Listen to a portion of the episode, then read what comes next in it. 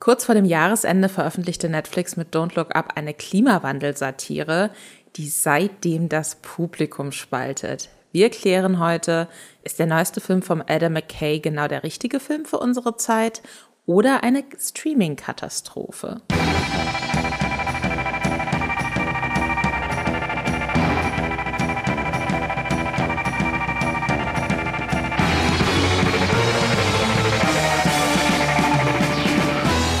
Herzlich willkommen bei Streamgestöber, dem Podcast von Movie Pilot, bei dem wir euch, ich möchte sagen, bei dem wir uns mit einer Machete durch den Streaming-Dschungel schlagen für euch, euch äh, Sachen vorstellen, die ihr vielleicht noch nicht kennt und über Dinge diskutieren, die alle gesehen haben und wo alle super viel Gesprächsbedarf dazu haben und wir nämlich auch. Mein Name ist Lisa Ludwig, ich bin die Chefredakteurin von Movie Pilot und auch heute sitze ich hier nicht alleine, sondern habe einen ganz, ganz wundervollen Gast aus der Redaktion da. Hendrik, stell dich den Leuten doch mal kurz vor. Ja, hallo, ich bin Hendrik. Ähm, ich bin Redakteur bei Moviepilot, ähm, beschäftige mich auch viel mit Streaming-Sachen, viel mit Netflix und äh, bin ein äh, scheinbar ein verkappter Klimaaktivist. Äh, also je nachdem, wie, wie jetzt der ähm, Podcast hier weiter verläuft. Äh, werden wir da vielleicht noch näher drauf eingehen. Die Sache ist nämlich, nicht nur das Publikum ist gespalten, was Don't Look Up angeht, sondern auch wir. Ich bin kein Fan vom Film. Hendrik hat er ganz gut gefallen. Das heißt, wir sprechen heute nicht nur über ja, den Clash, der sich seitdem so ein bisschen zwischen der Filmkritik und der Klimawissenschaft entwickelt zu dem Film, die sehr unterschiedliche Positionen zu dem Film einnehmen, sondern wir streiten uns vielleicht auch ein bisschen persönlich darüber, ob der jetzt gut ist oder nicht, aber natürlich aus einer Liebe zum Film heraus. Und es wird hier niemals böse. Ähm, vielleicht erstmal ein paar kurz Infos zu Don't Look Up, falls euch das jetzt überhaupt nicht sagt. Ähm, da direkt eine kleine Warnung. Wir werden natürlich darüber sprechen, was im Film passiert. Wir werden das Ende nicht verraten und werden jetzt auch nicht alles verraten, was in dem Film passiert. Es ist ein sehr langer Film, das würde uns hier auch komplett den Podcast sprengen, da über jeden einzelnen kleinen Punkt zu sprechen. Aber ihr werdet eine relativ konkrete Vorstellung davon haben, was in dem Film passiert. Das ist wichtig, sonst macht die Diskussion nämlich keinen Sinn. Also wenn ihr ihn noch nicht gesehen habt und es euch sehr, sehr wichtig ist, von Filmen in absolut allem überrascht zu werden, dann ist das hier heute nicht der Podcast für euch. Dann guckt den Film erstmal lieber. Der ist nämlich seit dem 24.12. bei Netflix im Abo. Kommt dann zurück und hört dann diese Folge. Ähm, in dem Film geht es um Leonardo DiCaprio und Jennifer Lawrence, die äh, zwei WissenschaftlerInnen sind und einen Kometen entdecken, der auf die Erde zurast. Äh, das kennt man ja aus klassischen Katastrophenfilmen auch. Man weiß, wenn man Kometen sieht, der rast auf die Erde zu. Oh mein Gott, wir werden alle sterben, außer jemand hat die unfassbare Idee und rettet die Menschheit. Ähm, das Besondere bei Don't Look Up ist, dass niemand der Wissenschaft zuhört. Und ähm, das ist dann auch schon so der erste klare Verweis auf das Thema Klimawandel. Dem Regisseur Adam McKay war es wichtig, eine Satire zu machen, mit der jedem, der diesem Film so guckt, so ein bisschen klar wird, es gibt Katastrophen, ganz reale Katastrophen, die ähm, ja bei denen auch niemand so richtig hinguckt. Ähm, Genau deswegen wurde der Film von vielen Klimawissenschaftlerinnen und Klimawissenschaftlern gelobt. Äh, es gab aber einige Filmkritiken, die den Film komplett zerrissen haben und sagen, der funktioniert weder als Satire noch als Film. Wir wollen uns heute mal so ein bisschen darüber unterhalten, wer hat denn da jetzt recht? Und kann ein Film, kann man einen Film schlecht finden und äh, trotzdem weiß ich nicht, akzeptieren, dass er eine wichtige Aussage hat und ein wichtiges Thema anspricht. Ähm, da gehen wir gleich richtig tief rein ins Thema. Äh, Bevor es losgeht, haben wir aber noch einen kleinen Hinweis in eigener Sache. Ihr bestimmt schon mitbekommen habt, wenn ihr Streamgestöber regelmäßig verfolgt, wovon wir jetzt einfach mal ausgehen, haben wir eine spannende Werbekooperation mit Magenta TV. Das ist der TV- und äh, Streamingdienst der Telekom. Das bedeutet für euch konkret, wir stellen euch wöchentlich in so einer kleinen Extra-Rubrik Serien-Highlights, Entdeckungen und Geheimtipps vor, die wir im riesigen Streaming-Angebot der Magenta TV Megathek entdeckt haben und die ihr nicht verpassen solltet. Den Magenta TV Must Watch der Woche gibt es gleich in der Folge. Äh, vorher bedanken wir uns aber schon mal herzlich bei unserem Kooperations- und Werbepartner Magenta TV. Ähm, und damit starten wir jetzt schon mal direkt ins Hauptthema, Hendrik. Denn die erste Frage, der wir uns jetzt widmen, ist, funktioniert Don't Look Up denn als Film, auch mal ganz unabhängig von dieser Klimawandel-Allegorie? Ich habe schon erzählt, es geht um zwei Wissenschaftlerinnen. Ähm, das sind einmal Leonardo DiCaprio und einmal Jennifer Lawrence. Ähm, sie ist eine junge Doktorandin und entdeckt diesen Kometen. Er ist quasi so ihr Doktorvater, ein sehr unsicherer Wissenschaftler, der äh, Tabletten gegen Panikattacken bekommt und wirklich generell schon Probleme hat, vor größeren Menschenmengen zu sprechen und jetzt plötzlich die Aufgabe hat, oh Gott, meine Doktorandin hat etwas entdeckt, das ist wichtig, das müssen wir an die Öffentlichkeit bringen, das müssen wir an die zuständigen Stellen bringen, weil da muss etwas getan werden. Und ähm, dann fängt es im Endeffekt so an, dass sie verschiedene Instanzen durchlaufen, an die man sich so generell wenden würde, wenn man sich denkt, oh shit, sterben wir in sechs Monaten alle, wenn dieser Komet hier einschlägt. Das heißt, ähm, sie wenden sich da erstmal äh, an die Politik, stellen dann relativ schnell fest, die Präsidentin, die offensichtlich an Donald Trump angelegt, äh, angelehnt ist, auch darüber sprechen wir gleich nochmal genauer, ähm, die dann aber erstmal auch keine Zeit hat, um mit denen darüber zu sprechen ähm, und wo sich auch relativ schnell äh, herausstellt, wenn Wissenschaftler über wissenschaftliche Dinge sprechen, dann äh, schalten viele Leute, die mit Wissenschaft nicht so viel zu tun haben, gedanklich ab, weil ihnen das zu kompliziert wird. Der nächste Schritt ist dann, dass sich DiCaprio und Lawrence an ein ähm, großes Medienhaus wenden, was an die New York Times angelehnt ist. Die machen dann einen großen Enthüllungsartikel. Die beiden äh, Wissenschaftler sollen dann in so einer ja, Frühstücksfernsehshow mehr oder minder darüber sprechen und nochmal auf den Artikel aufmerksam machen. Und ähm, da kommt, da stellt sich dann raus, okay, aber das Thema ist denen zu negativ im Frühstücksfernsehen, kann man das nicht irgendwie interessanter machen und dann geht's halt so richtig los. Und dann geht's um Frustration und den Versuch, ähm, durch, durch Lautstärke und durch eine Aufmerksamkeitskampagne Leute darauf aufmerksam zu machen, so hey, es muss jetzt hier etwas passieren, sonst schlägt dieser Komet ein und wir sterben alle. Und äh, dieser Kampf, ähm, ja, beschreibt eigentlich einen Großteil des Films. Es passieren dann noch ein paar andere Sachen. Politik scheint plötzlich ein Gehör zu haben. Dann äh, kommt so ein, ja, weiß ich nicht, so ein App-Dude, so ein Silicon Valley-Tycoon um die Ecke, der dann sagt so, hm, aber was, wenn wir den Kometen einfach auf seine Rohstoffe hin äh, erstmal untersuchen und vielleicht können wir ja Geld damit verdienen, wenn wir den in kleinere Teile sprengen und dann halt äh, uns da die Rohstoffe rausziehen. Also diese Satire greift an mehreren Ebenen an, an mehreren gesellschaftspolitischen Themen an. Und im Kern ist aber immer wieder die Angst so, okay, dieser Komet kommt und irgendwie tut niemand was, ähm, obwohl er bis bis er sich nicht mehr so richtig, bis man das Gefühl hat, lässt es sich jetzt überhaupt noch verhindern. Äh, Hendrik hat noch weitere Informationen, die man vorher auf jeden Fall wissen sollte, denn der Film ist jetzt so auf dem Papier nicht nur inhaltlich spannend, sondern da sind auch sehr, sehr spannende Personen dran beteiligt. Unter anderem mein äh, guter persönlicher Freund äh, Timothy Chalamet. Genau, also der spielt äh, einen, einen, äh, einen Gen Z-Charakter, äh, würde ich sagen, also der so ein bisschen die ähm, Figuren äh, ja, verkörpern soll, die ähm, zwischen, ja, ich glaube 1995 und äh, 2000 geboren sind und jetzt eben ja sowieso schon ein bisschen düsterer in die in die Zukunft blicken. Er ist, äh, ist, er ist Gamer und gleichzeitig äh, ist er religiös äh, und er ist so ein bisschen das Love Interest später von dem Jennifer Lawrence Charakter. Äh, außerdem haben wir äh, Meryl Streep, die die ähm, Präsidentin spielt, also den ja so ein bisschen die Donald Trump Karikatur. Wir haben Jonah Hill, der ähm, ja weiß nicht, einen Ödipus Komplex hat oder irgendwas ähnliches auf jeden Fall. Er trägt gerne eine Handtasche und ist ein typischer Jonah Hill übersteuerter ähm, ja, Filmcharakter.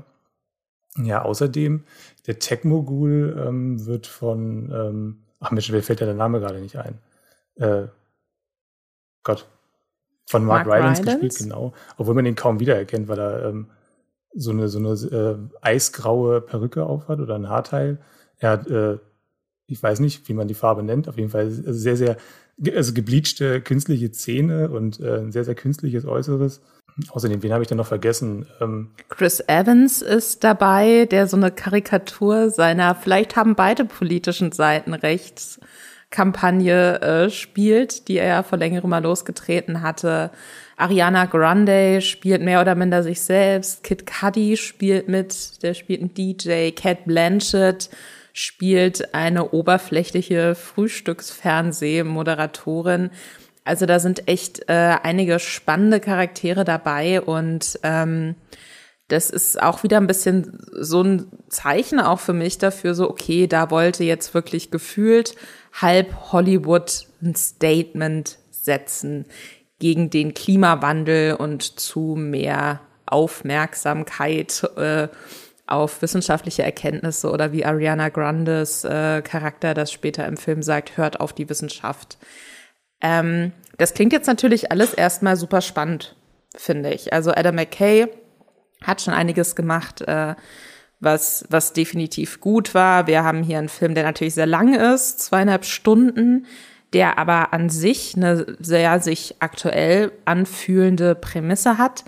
Und wir haben Schauspielerinnen und Schauspieler, bei denen wir eigentlich davon ausgehen, die wissen ganz genau, was sie da tun. Und egal, wie überzeichnet die Figur ist, die sie spielen sollen, das wird bestimmt richtig, richtig gut umso überraschender war dann für mich auch irgendwie, ähm, wie negativ die ersten Filmkritiken ausgefallen sind. Wir hatten dazu auch einen Artikel beim Moviepilot, wo ich auch schon so ein bisschen das Gefühl hatte, dass äh, viele Leute, die den gelesen haben, auch überrascht waren, wie negativ das äh, ja internationale Publikum darauf reagiert hat. Und da gab es einiges an Vorwürfen. Also allem voran, dass der Film einen für dumm hält. Also dass diese Satire sehr in your face ist und dich die ganze Zeit anschreit und dir dabei aber Sachen sagt, die du eigentlich schon weißt, dass, ähm, dass der Film generell, und das ist natürlich, da können wir gleich auch nochmal drüber diskutieren bei einer Satire, immer ein Punkt, dass der, dass die Charaktere zu wenig Tiefe haben und der Film zu wenig, ja, weiß ich nicht, Grautöne hat, würde ich sagen. Alles ist extrem schwarz-weiß, alle sind irgendwie dumm, bis auf die Wissenschaftler, die sind sehr schlau. Und äh, das hat für viele nicht funktioniert. Und der Film, und diesen Kritikpunkt unterstreiche ich zu 100 Prozent, der Film ist zu lang. Also in meinen Augen ähm, hätte man da auch locker 45 Minuten rausschneiden können und es wäre alles ein bisschen gestrafter gewesen. Ähm, lass uns mal drüber sprechen, wie wir den Film jeweils fanden. Wann hast du den denn gesehen? Direkt am 24.12.? Ich habe den tatsächlich ähm, an Weihnachten noch gesehen, aber nicht direkt am 24.12., sondern am, am zweiten Weihnachtsfeiertag dann. Das heißt, ich habe schon so ein bisschen mitbekommen, was um diesen Film herum passiert. Also ich habe mitbekommen, dass, also wie gesagt, du hast ja schon den Kritikenartikel erwähnt, den wir vorher hatten. Also ich wusste, dass er gemischt aufgenommen wird. Und als ich dann so äh, während der Weihnachtszeit dann auf mein Handy immer geguckt habe und Twitter gecheckt habe und so weiter, war mir dann irgendwann auch bewusst, dass es da eben dann schon zwei Lager gibt. Also das eine eben wirklich, dass die Kritiker selber ihn ähm, auf einer ästhetischen und einer inhaltlichen Ebene eher, eher schwach finden und dass es dann gleichzeitig eben eine Gruppe gibt von Menschen, die sich vielleicht gar nicht so sehr äh, mit Filmen auseinandersetzen, die den komplett abfeiern. Also ich habe zum Beispiel mitbekommen, dass äh, Jan Böhmermann ihn als äh, Meisterwerk gefeiert hat. Ähm, das ist, würde ich sagen, so diese, diese Gruppe der ähm, ja politisch angehauchten, ähm, ja und auch aktivistisch angehauchten ähm, Zielgruppe dieses Films, die ihn wirklich äh, ja als ein als ein Meisterwerk und als ein sehr sehr wichtiges, als einen sehr sehr, sehr wichtigen Film, den diese Zeit einfach braucht, ähm, abgefeiert haben. Und ich kann das durchaus nachvollziehen. Was war denn dein Gefühl, als du den geguckt hast? Hattest du Spaß? Hast du gelacht? Gab es Charaktere, die du mochtest? Szenen, wo du dir dachtest, das finde ich richtig geil. Das habe ich so in einem Netflix-Film vielleicht gerade auch, weil das müssen wir uns ja auch nochmal vor Augen halten. Klar, Netflix hat auch äh, im vergangenen Jahr Red Notice ist da ja auch das beste Beispiel. Äh, sehr stargewaltige ähm, Blockbuster auch gedreht, unabhängig davon, ob man die jetzt gut findet oder nicht, aber hat sich da einiges an Stars auf jeden Fall eingekauft für die Streaming-Filme. Don't Look Up klingt für mich aber im ersten Schritt eigentlich mit diesem riesigen Star-Aufgebot erstmal nach, ähm, nach klassischem Kinofilm, lief auch in vereinzelten Kinos, offensichtlich, um sich äh, ja für die Oscars zu qualifizieren, aber ähm, dass sowas dann irgendwie bei Netflix läuft und dann so kurz vor Ende des Jahres nochmal so reingeschoben wird, hat mich dann, ja, ich möchte sagen, auch überrascht. Was war denn so dein ganz persönlicher Eindruck von dem Film? Erstmal kurz dazu, dass es, ich glaube, überrascht hat mich das gar nicht, dass dieser Film zu Netflix kommt, weil sie ähm, in den letzten Jahren ähm, äh, gab es immer einen großen Film, den sie am 24.12. oder um den 24.12. herum gebracht haben. Also es gibt immer einen großen Blockbuster, mit dem sich dann die, ähm, die Netflix-Abonnenten über die Feiertage beschäftigen sollen. Im Vorjahr war das zum Beispiel The Midnight Sky oder hier auch der ähm, Sandra Bullock-Film äh, vor ein paar Jahren. Also das ist schon, also dass diese Prestigeprojekte um Weihnachten herum zu Netflix kommen, das ist gar nicht so ungewöhnlich tatsächlich. Ähm, aber kurz nochmal, um aufzu, auszuholen nochmal so ein bisschen. Also ich hatte schon sehr, sehr hohe Erwartungen an diesen Film, aber nicht unbedingt äh, wegen der, ähm, wegen der Stars, die damit Das war irgendwie auch ein, auch ein Faktor. Ähm, aber gleichzeitig, als, als ich zum ersten Mal von diesem Film gehört habe und äh, gehört habe, worum es da geht, dachte ich mir, okay, das ist ein Film, auf den hast du in dieser Form schon sehr, sehr lange gewartet. Also eine, ein, eine Katastrophenkomödie. Erstmal diese Mischung, äh, dass jemand eine, eine Apokalypse ähm, ja komödiantisch bearbeitet und dann gleichzeitig eben mit diesem riesigen Star-Aufgebot. Also es wirkte schon wie so ein Film, der, der irgendwas Definierendes sagen möchte. Und ähm, wie gesagt, gleichzeitig hat mich dann diese, diese Genre-Mischung total angezogen. Also das, und dann irgendwann, irgendwann habe ich dann auch ähm, herausgefunden, äh, irgendwann kamen dann die Synopsen dann raus, also die Inhaltsangaben, wo, wo dann klar war, worum es in diesem Film geht. Und ähm, diese, diese Klimametapher, diese Klimawandelmetapher, über die sich jetzt also ein bisschen lustig gemacht wird, weil sie eben wirklich sehr, sehr, sehr offensichtlich ist, ähm, das hat mich auch sehr gereizt. Also, dass ein Film ähm, einfach mal sagt, okay, wir haben jetzt hier einen Kometen und der Komet stellt so ein bisschen äh, eine verdichtete Form äh, des Klimawandels da fand ich wahnsinnig interessant. Und ähm, vieles davon hat sich dann auch, als ich den Film geschaut habe, ähm, durchaus bestätigt. Also ich war nicht davon enttäuscht, wie der Film seine Prämisse äh, umsetzt. Tatsächlich. Hast du gelacht? Ich habe gelacht tatsächlich. Also ist, ich habe nicht über alles gelacht. Also das, es ist nicht die Satire mit dem Florett, das muss man auch einfach mal sagen. Also wenn dann zum Beispiel der äh, Ron Perlman-Charakter, also genau Ron Perlman spielt auch mit, der spielt einen ähm, ja, einen typischen konservativen Ex-Militär, äh, der als ähm, ja, Strohmann äh, in, ins Weltall geschickt wird, um dann da eben, äh, ich glaube nicht, dass ich jetzt hier spoilere, aber ähm, ähm, dann eben den Kometen zu zerstören, aber das, äh, hängt noch so viel dran, dass ich glaube ich nicht gespoilert habe. Genau, ähm, der, der schießt dann am Ende zum Beispiel mit, mit Pistolen auf, auf, den, auf den Kometen. Das finde ich dann nicht witzig, dass es dann äh, sehr, sehr äh, stumpf. Aber es gibt durchaus, ähm, es gibt so, so einen kleinen Running Gag, wenn dann zum Beispiel Jennifer Lawrence immer wieder davon anfangen muss, dass äh, ein General sie ähm, um, um, um, äh, um ein Wasser betrogen hat. Also er verkauft ihr Wasser im Weißen Haus, äh, dass es da eigentlich umsonst geht. Und sie greift das immer wieder auf, weil es sie einfach nicht loslässt. Äh, das holt mich ab, äh, so dieser Humor. Das fand ich auch witzig mit diesem Running Gag. Da habe ja. ich auch wirklich ähm, gelacht. Ich muss dazu sagen, dass ich äh, Jennifer Lawrence in dem Film sowieso ziemlich gut fand. Also das, ähm, wie die äh, Hollywood-Stars ihre jeweiligen Charaktere ausfüllen, fand ich insgesamt sehr uneben. Ich, bei Jonah Hill bin ich mir noch nicht sicher, ob ich, ob ich seine überzeichnete Figur als Sohn der Präsidentin gut fand oder schlecht fand. Je nach Tag habe ich da eine andere Meinung zu. Aber Meryl Streep fand ich wirklich, und das tut mir im Herzen weh, furchtbar als Präsidentin. Ähm, gut, Leonardo DiCaprio ist irgendwie in allem gut, was er macht, ne? Da muss man jetzt auch nicht groß von anfangen. Aber ich muss sagen, ich hatte halt wirklich große Erwartungen, weil ich das Thema wichtig finde, weil ich so gute Satiren richtig, richtig toll finde, gerade wenn es auch so sehr düster und böse wird und ähm, weil ich einfach Bock auf die Schauspielerinnen und Schauspieler hatte. Und vielleicht hat es ein bisschen was damit zu tun, dass ich den Film dann tatsächlich auch während der Arbeit geguckt habe, dabei noch ein bisschen was anderes machen musste und äh, von zu Hause, vom Zuhause meiner Mutter aus gearbeitet habe, wo dann noch irgendwie ein kleiner Dackel und ein lautes Kind im Hintergrund mit dabei waren. Ähm, dass ich da nicht die äh, unfassbare cineastische Experience hatte, die man vielleicht braucht, um sie auf den Film einlassen zu können. Ich weiß es nicht. Aber ich muss sagen, dass meine Begeisterung so nach, so nach und nach mehr abgenommen hat. Das Ende fand ich gut. Das fand ich wirklich gut. Ich habe vielleicht auch ein bisschen geweint. Das hat mich sehr ergriffen. Aber ähm, ich, ich fand den Film einfach, je länger der gedauert hat, umso mehr dachte ich mir, ich weiß nicht, was der Film gerade von mir will und er schreit mich an und sagt mir, wir sind alle dumm, außer wir machen was. Und ich so, ja, aber die Art und Weise, wie Dummheit in diesem Film dargestellt wird, hat sich für mich nicht so richtig echt angefühlt. Ähm, da äh, habe ich nachher noch ein bisschen was zu, zu sagen, wenn wir dann konkreter über diese das Thema Klimawandelsatire sprechen. Aber der Film hat für mich auf einer Humorebene nur sehr, sehr wenig funktioniert. Wenn ich gelacht habe, habe ich ziemlich laut gelacht.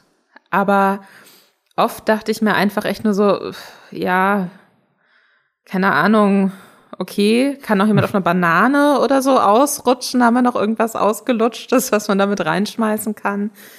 Ähm, ich fand es von der schauspielerischen Darstellung her einfach, weil die auch oft, auch von die, die Dialoge fand ich nicht so gut, zwingend wenn man so viele Stars hat, finde ich, muss man denen auch irgendwas geben, wo sie sich so richtig reinlegen können und was, womit sie arbeiten können. Und das hat mir so ein bisschen ähm, gefehlt. Und am Schluss dachte ich mir, ich glaube, der Film hat sich sehr, sehr viel vorgenommen. Und äh, für mich hatte das einfach ähm, nicht erfüllt. Also der ist zu lang. Ich finde das ähm, ich finde den auch vom Spannungsaufbau her sehr, sehr uneben. Ich finde, man wird gut reingezogen, ne? weil das versteht man ja auch. Oh Gott, da wird was entdeckt, das rast auf die Erde zu, man muss jetzt handeln und dann stellt man fest, aber alle sind mit was anderem beschäftigt und niemand hat Bock, da jetzt so richtig zu handeln. Das verstehe ich. Aber wenn dann immer wieder, ah, jetzt wird vielleicht doch gehandelt, ah, doch nicht Jetzt passiert noch was anderes. Jetzt hat Leonardo DiCaprios äh, Charakter eine komplett out-of-character-Affäre, die den Film überhaupt nicht weiterbringt und die den einfach nur in die Länge zieht. Also da hat der Film mich immer wieder verloren und ähm, das fand ich sehr schade. Deswegen sage ich es ein bisschen. Mir wurde vorgeworfen, dass ich eine Art Kreuzzug gegen diesen Film führen würde. Ich habe auch ein Wer paar Artikel für Movie Pilot äh, darüber geschrieben. Aber ähm, ihr müsst mir glauben, wenn ich sage, mein Herz bricht, während ich diesen Film kritisiere, weil ich so dafür bereit war, dass der richtig gut wird. Also ich kann das in Teilen wirklich nachvollziehen. Ähm, also der hat eine sehr, sehr langgezogene Dramatik, die auch wirklich, wirklich immer, du hast es gesagt, immer wieder unterbrochen wird. Ähm, also ich habe irgendwie das Gefühl manchmal gehabt, dass es halt, ähm, das hat man bei, bei Netflix-Filmen oder auch gerade bei Netflix-Serien häufiger, dass, äh, dass, der, dass da Filmemachende, Filmschaffende ähm, sehr viel in einen Film reinpacken wollen und dass da bei Netflix dann häufig diese, diese ganz, ganz normalen Studioprozesse einfach fehlen, wo wirklich mal gesagt wird, okay, das muss da jetzt nicht unbedingt rein. Also die Affäre von Leonardo DiCaprio, die brauchen wir jetzt vielleicht gerade nicht unbedingt. Und den, den, den zweiten Twist, äh, äh, den sparen wir uns vielleicht auch nochmal, aber dann, dann, dann ist der Film eine halbe Stunde kürzer. Ähm, und ich glaube, Netflix hat diese, diese, diese, diese, diese, ähm, ich weiß nicht, diese zweite Ebene, wo dann wirklich nochmal interveniert wird. Das gibt's ja bei denen, glaube ich, einfach nicht. Deswegen sind äh, manche Serien zu lang, deswegen sind äh, viele Filme zu ähm, ausufernd. Und das trifft auf Don't Look Up, glaube ich, auch zu. Obwohl mich wirklich, das muss ich wirklich sagen, mich hat die Länge nicht gestört. Ähm, ich habe den, ähm, wie gesagt, am zweiten Weihnachtsfeiertag geguckt, wo ich sowieso viel zu viel Zeit habe. Und ähm, dann konnte ich den an einem, bei dem sehr, sehr späten Frühstück dann meiner Familie gucken. Und wir waren alle sehr, sehr, ähm, haben diesen Film sehr, sehr konzentriert geguckt. Und das ist an, bei einem Weihnachtsprogramm gar nicht so selbstverständlich, weil man dann ja doch irgendwie äh, gerne mal abschweift und äh, sich dann noch einen, einen, Kaffee holt oder irgendwie einen Keks oder irgendwas. Und ähm, das war wirklich so ein Film, wo alle sehr, sehr konzentriert hingeschaut haben und dann auch irgendwie, obwohl alles viel zu lang ist, obwohl ich auch mir bewusst bin, dass, dass, dass sich da sehr viele Twists aufeinander stapeln, äh, hat er mich dann doch bei der Stange gehalten, weil das Szenario einfach so, so aufregend ist und einen so, so reinzieht. Ich möchte, ich habe mich selten bei einem Film so früh gefragt, ähm, wie kann der jetzt eigentlich ausgehen? Also wie kann dieser Film zu Ende gehen? Wie lösen mhm. sie das jetzt? Und ähm, ich wurde nicht enttäuscht, sagen wir es so, ohne zu viel zu verraten. Das stimmt. Das Ende, wie gesagt, finde ich auch sehr, sehr stark. Und, und da hat es dann mehr, da war es näher an den Charakteren dran. Da hatte ich das Gefühl, jetzt geht's ja auch wirklich um Menschen. Weil da, dafür, dass eigentlich, ähm, dass es die ganze Zeit um den Untergang der Menschheit ging, ging es absurd wenig um Menschen, die sich echt anfühlen. Und das ist eine sehr schmale Linie, finde ich, bei satirischen Überhöhungen. Wie echt muss sich das überhaupt anfühlen? Und ähm, ist es nicht irgendwie normal bei einer Satire, dass sich alles nach dem Klischee eines Klischees anfühlt? Aber der Schluss hat mir gut gefallen. Ähm, das davor hat für mich nicht funktioniert. Ich ähm, muss aber auch sagen, ich habe am Wochenende mit einer Freundin noch über den Film äh, diskutiert, die auch meinte, sie, sie fand den okay. Während, während ich mich wirklich aktiv geärgert habe über den Film, ist sie da so komplett mit offenen Augen reingegangen, war dann auch so ein bisschen so, ach so, nee, ich wusste gar nicht, was der Regisseur damit erreichen wollte und worauf sich das jetzt alles real beziehen soll. Ich habe den einfach unabhängig von sämtlicher realer gesellschaftspolitischer Dimension geguckt und er funktioniert für mich. Und das fand ich total spannend, weil ich von vornherein eben mit diesen, das ist die große Klimawandelsatire, was wird es über uns als Menschen sagen, wie, ähm, wie konkret bezieht sich das jetzt auf die politische Landschaft und so. Ich bin da mit einem komplett anderen Ansatz reingegangen, der aber wahrscheinlich auch nicht der weiß ich nicht, der Ansatz des durchschnittlichen Netflix-Publikums unbedingt sein muss.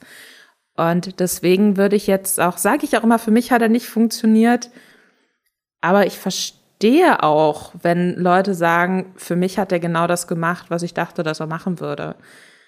Ähm, ich habe schon so ein bisschen von meinen Scheuklappen gesprochen, von meinen Klimawandelsatire-Scheuklappen. Deswegen widmen wir uns gleich unserer zweiten großen Frage für diese Folge.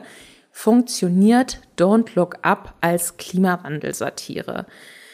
Ich glaube, dazu haben wir auch so ein bisschen unterschiedliche Meinungen. Bevor wir da aber tiefer reingehen, ähm, kommen wir jetzt unserer bereits angekündigten Kategorie, dem Magenta TV Must Watch unserer Werbekooperation im Podcast, wo die Redaktion sich Serien raussucht, die es in der Magenta Megathek zu streamen gibt und die Ihnen sehr, sehr gut gefallen hat.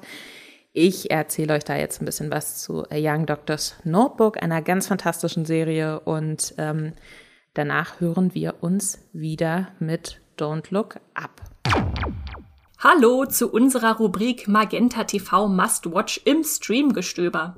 Hier gehen wir auf Entdeckungsreise in der Megathek von Magenta TV und suchen euch ganz besondere Serienleckerbissen heraus. Und heute habe ich Lisa an meiner Seite, um das zu tun. Hallo Lisa. Hi. Lisa, nun sind ja Krankenhausserien wie Grey's Anatomy oder in aller Freundschaft weiterhin ein großer Trend in der TV-Landschaft und du hast uns mit A Young Doctor's Notebook eine Serie mitgebracht, die vom Titel her auch mal sehr klassisch nach einer Krankenhaus- bzw. Ärzte-Unterhaltungsserie klingt, in Wahrheit aber ein recht ungewöhnlicher Vertreter dieses Genres ist, oder? Total. Also ich muss sagen, als ich äh, angefangen habe, die Serie zu gucken, bin ich da auch so ein bisschen mit diesem Arztserien-Mindset reingegangen und dachte mir, ja, okay, gut, dann gibt's da wahrscheinlich auch wieder so pro Folge einen Fall und dann ist da so ein bisschen Drama drumrum.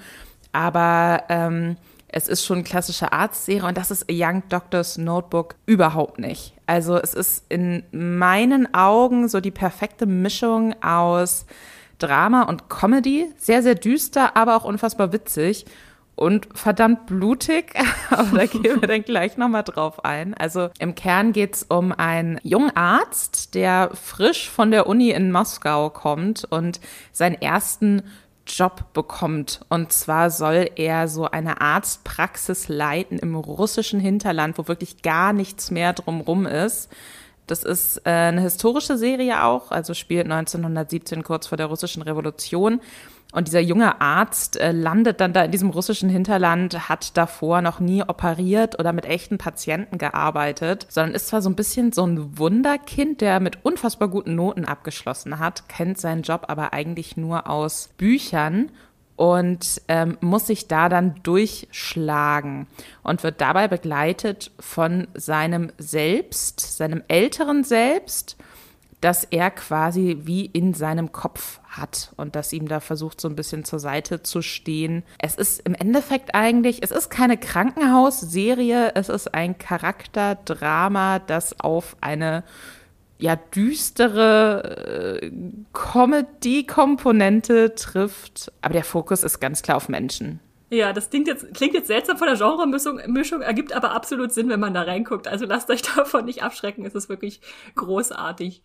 Wenn wir jetzt auf den Cast schauen, dann spielen da ja erstaunlich viele Leute mit. Zumindest war es bei mir so, dass ich da dachte, okay, diese Menschen kenne ich alle, da muss man eigentlich mal reingucken bei, diesem, bei dieser Besetzung. Wer ist denn das? Die Hauptrolle des jungen Arztes Wladimir Bomgard wird von Daniel Radcliffe gespielt. Und ich muss ganz ehrlich sagen, ich war kein großer Fan von Daniel Radcliffe in Harry Potter, weil ich aber auch einfach Harry Potter als Charakter immer so mit am schwächsten fand im Franchise. Und das war dann so in Young Doctor's Notebook, das war so die erste Rolle damals, in der ich ihn nach Harry Potter gesehen habe und er hat mich komplett weggeblasen, weil der, was man eben von Harry Potter jetzt nicht so kannte, der hat ein unfassbares humoristisches Gespür und kann aber auch wirklich so Schmerz und innere Zerrissenheit wahnsinnig gut darstellen und bekommt dann mit seinem älteren Ich auch noch einen Schauspieler an die Seite gestellt, der das auch unfassbar kann und schon unfassbar oft bewiesen hat, und zwar John Hamm, den die meisten wahrscheinlich als Don Draper aus Mad Men kennen. Und die beiden haben einfach eine unfassbare Chemie. Also vielleicht nochmal zur Erinnerung, es spielt auf zwei äh, Zeitsträngen auch. Wir haben einmal 1917, das, was so ein bisschen als das äh, Jetzt dargestellt wird mit dem jungen Arzt, Daniel Radcliffe, da liegt der Fokus drauf. Aber sein älteres Ich taucht eben nicht nur 1917 auf, sondern man sieht auch immer so ein bisschen Ausblicke auf die Gegenwart des älteren Ichs, also in 1934, wo John Hamm dann eben als Wladimir Baumgart an einem ganz anderen Punkt in seinem Leben ist. Und die treffen trotzdem immer wieder zusammen, haben eine unfassbar interessante Dynamik und es gibt noch viele andere tolle Figuren auch in der Serie, aber im Kern stehen die beiden und es, es macht einfach unfassbar Spaß, denen zuzugucken. Auf jeden Fall. Wenn du mir vorher erzählt hättest, dass du mir John Hamm als älteren Danny Radcliffe verkaufen kannst, hätte ich gesagt, niemals. Aber nachdem ich die zwei zusammen gesehen habe, einfach ganz toll. Nun ist die Serie schon ein bisschen älter. Von, von wann ist sie denn? Wann wurde sie ausgestrahlt und wie viele Staffeln gibt's überhaupt? Also es gibt insgesamt zwei Staffeln. Die erste Staffel ist, ist sehr nah an den Charakteren noch dran. In der zweiten kommt noch so ein bisschen so eine politische Komponente mit dazu, die aber auch nie ganz im Vordergrund ist. Die erste Staffel ist von 2012, die zweite Staffel ist von 2013. Ich finde, man merkt der Serie aber nicht an, dass sie schon so alt ist. Also die hat für mich so ein bisschen, du hast ja auch schon reingeguckt, vielleicht kannst du das bestätigen, vom, vom Stil her, auch wie die gedreht ist und wie das inszeniert ist, wie so ein düsteres Märchen. Mhm. Und ist dadurch auch in meinen Augen relativ zeitlos. Das ist eine britische Serie, was sich auch so in der Art von Humor so ein bisschen widerspiegelt, dass man da auch echt reingeht, wo es weh tut und wo es unangenehm wird. Die Serie ist ab 16 Jahren freigegeben, weil man, und das muss man vielleicht auch nochmal sagen, es ist eben auch eine Arztserie in Anführungszeichen und da wird mit sehr, ja, wenig modernen Mitteln dann auch mal ein Bein amputiert oder so. Also man sieht krasse, sehr eklige Verletzungen auch, äh, wodurch auch dann tatsächlich wiederum sehr viel düstere Comedy entsteht. Man sieht sehr viel Blut, man sieht Drogenkonsum beziehungsweise Medikamentenmissbrauch, was nach und nach auch eine größere Rolle spielt im Laufe der ersten Staffel und ja, man sieht auch Geschlechtsakte, wenngleich auch nicht so wahnsinnig wahnsinnig ausgiebig. Jede Staffel hat vier Folgen. Die Folgen sind immer so zwischen 20 und 25 Minuten lang. Das heißt, man kann im Endeffekt beide Staffeln, die in der Magenta Megathek drin sind, an einem Tag weggucken und äh, hat auch nicht mehr Zeit in seinem Leben verloren, als wenn man sich Avengers Endgame anguckt. Also das ist wirklich, das ist eine Serie, die sich sehr, sehr gut so wegsnacken lässt. Und also wirklich düsteres, sehr blutiges, zeitloses Märchen, was auch 2022 noch super gut funktioniert. Ja, auf jeden Fall. Also ich kann auch unterschreiben, dass sie das viel zu schnell wegguckt. Ich hatte angefangen, da war ich schon wieder durch und dachte, oh, das, ich will noch mehr, ich will noch mehr. Aber trotzdem ist sie nach zwei Staffeln einfach sehr schön auch abgeschlossen lassen. Und äh, ich glaube, die Warnung, die du ausgesprochen hast, ist wichtig. Also es, es passiert schon Blutiges. Ich glaube, ich werde die Szene nie wieder vergessen, wo er in diesen Operationssaal reinkommt und dann ist ein Mädchen, dem die Beine amputiert werden müssen und er hat nur so eine stumpfe Knochensäge. Oh, und wie sie das auskosten in dunkelstem Humor, äh, da rollen sich mir jetzt noch die Fußnägel hoch. es ist halt auch so gut, weil man äh, sich sehr gut auch mit Daniel Radcliffe als diesem jungen Arzt identifizieren kann, der zwar in der Theorie total weiß, was er da jetzt tun muss und wie so eine Verletzung aussieht, der dann aber, wenn er damit konfrontiert ist, auch immer erstmal kurz wieder den Saal verlassen muss, um eine rauchen zu gehen. Angeblich. Gott. In Wahrheit schlägt er nochmal schnell nach, wie man das macht, ja, teilweise. Ja, und wenn wir jetzt nochmal versuchen zusammenzufassen, was denn die Serie so besonders macht, also warum man sie unbedingt gucken sollte, kannst du das nochmal für uns tun? Also wir haben jetzt viel darüber gesprochen, dass die Serie wahnsinnig witzig ist und das ist sie. Und das ist aber so eine Art von Lachen, die passiert, damit man nicht weinen muss. Also das ist dieser junge Arzt, der dann kompletter Isolation im verschneiten russischen Hinterland sitzt und permanent überfordert ist und sich sehr, sehr allein fühlt. Das schafft die Serie mit ganz, ganz einfachen Stilmitteln rüberzubringen. Also man hat wirklich das Gefühl, man guckt ihm dabei zu, wie jemand gefangen ist und man ist selbst mit ihm da gefangen. Man lacht mit, aber man denkt sich auch die ganze Zeit so, oh, scheiße, Mann. Wenn ich da sitzen würde, weiß ich nicht, würde ich wahrscheinlich ähnlich verzweifelt Ketten rauchen, weil ich nicht wüsste, wie man das ertragen soll. Also man ist, ähm, man fühlt sich den Figuren sehr, sehr schnell, sehr verbunden, obgleich sie stellenweise sehr überzeichnet sind. Und diese emotionale Komponente, also es, es gibt einen Grund dafür, dass dieser junge Doktor quasi von seinem älteren Ich begleitet wird. Denn gegen Ende der ersten Staffel passiert etwas, was das Leben von diesem jungen Arzt für immer verändert und ihn in der Zukunft auch oder eben im Jahr 1934 extrem einschränkt. Und sein älteres Ich versucht ihn da noch von abzuhalten. Und es ist eine Szene, es ist schon ein paar Jahre her, dass ich zum ersten Mal A Young Doctor's Notebook gesehen habe. Aber diese Szene habe ich nie vergessen. Da bleibt einem das Lachen im Hals stecken und da merkst du plötzlich, oh Gott, es ist eben, es ist eben auch ein Drama. Und das Drama liegt nicht nur darin, dass da Menschen mit absurden Verletzungen ankommen, die oft eben auch einfach nicht gerettet werden können, sondern das Drama liegt auch darin, was das auf psychologischer Ebene mit Menschen macht, mit jungen Menschen macht, die eben in so einer Situation drin stecken und die das Leben von anderen Menschen in den Händen halten und überhaupt nicht damit klarkommen.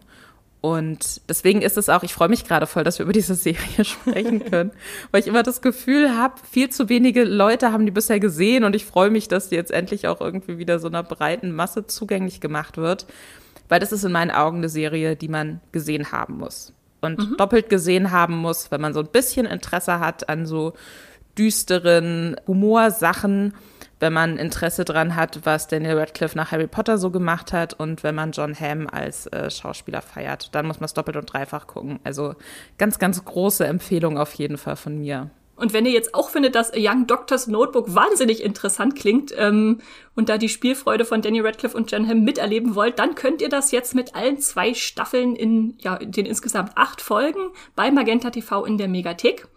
Magenta TV ist das TV- und Streaming-Angebot der Telekom, ob Fernsehen oder als Hub für Streamingdienste wie Netflix, Disney Plus, Amazon, relevante Mediatheken.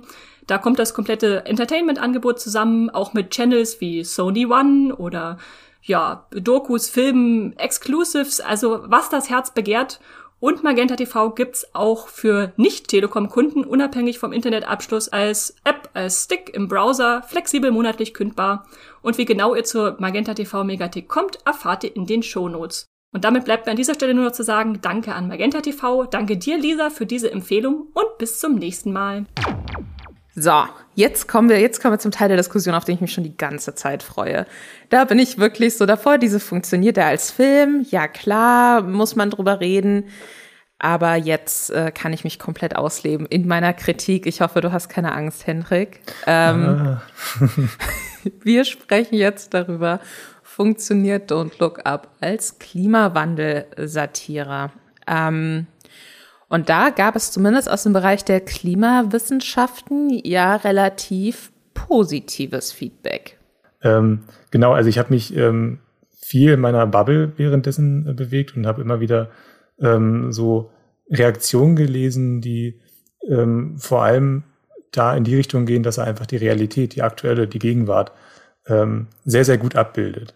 Ähm, ich habe da was von, von der Schriftstellerin Jasmin Schreiber mal so beispielhaft rausgesucht. Sie sagt, dass der halt ähm, so gruselig ist, weil er so realistisch ist. Und ähm, dass er das so ein bisschen aufgreift. Also dieses, dieses Gefangensein zwischen, ähm, man will was tun und ähm, gleichzeitig will man noch nicht so richtig akzeptieren, ähm, dass es jetzt wirklich irgendwie auf alle gerade so ein bisschen ankommt, dass wir unseren Lebensstil ändern müssen. Ähm, und es gibt da auch Reaktionen von wirklich ähm, Klimawissenschaftlern. Ähm, Michael Mann von der Pennsylvania State University hat äh, zum Beispiel geschrieben, dass es, ähm, dass Don't Look Up eine mächtige, erweiterte Metapher für die sich entwickelnde Klimakrise ist.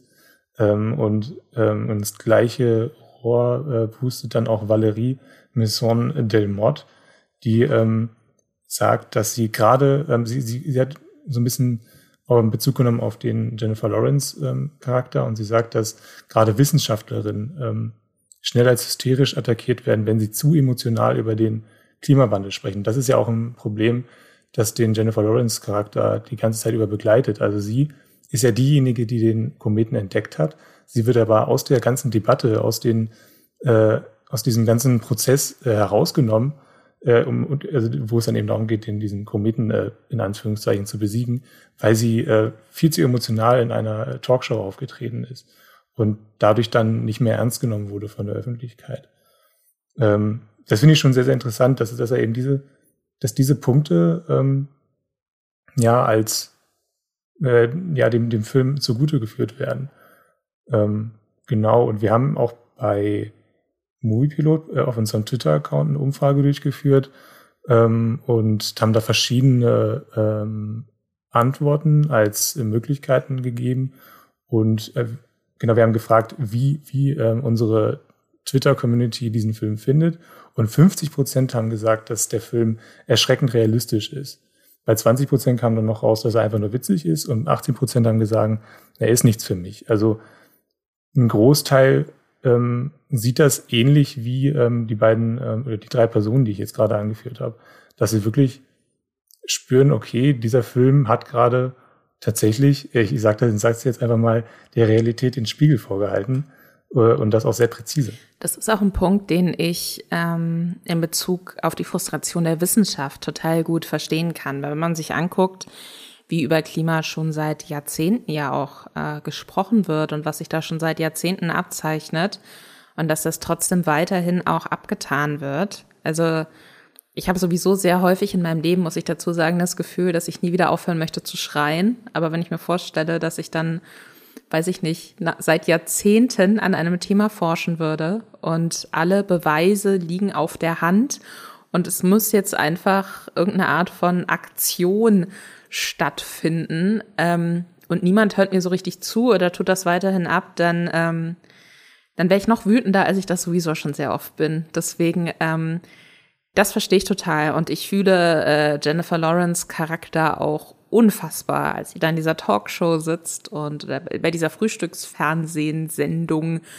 äh, sitzt und dann irgendwann wirklich so halb schreit, so, okay, aber vielleicht muss die Auslöschung der Menschheit kein positives Thema sein, was man locker flockig äh, so ein bisschen runtererzählen kann. Und damit wird sie ja dann im, in diesem Filmuniversum auch zum Meme. Viele Leute machen sich über sie lustig und ähm, das ist was, das hat sich für mich sehr, sehr echt angefühlt und auch wie der Charakter damit umgeht und wie Jennifer Lawrence das spielt, fühlt sich für mich sehr, sehr realistisch und sehr, sehr echt an. Also da muss ich wirklich sagen, so wie der Film im Klimakontext oder in, in dieser Klimaallegorie die Wissenschaftlerinnen und Wissenschaftler bei Don't Look Up darstellt, das finde ich ist sehr, sehr gut. Das hat sehr, sehr gut für mich funktioniert.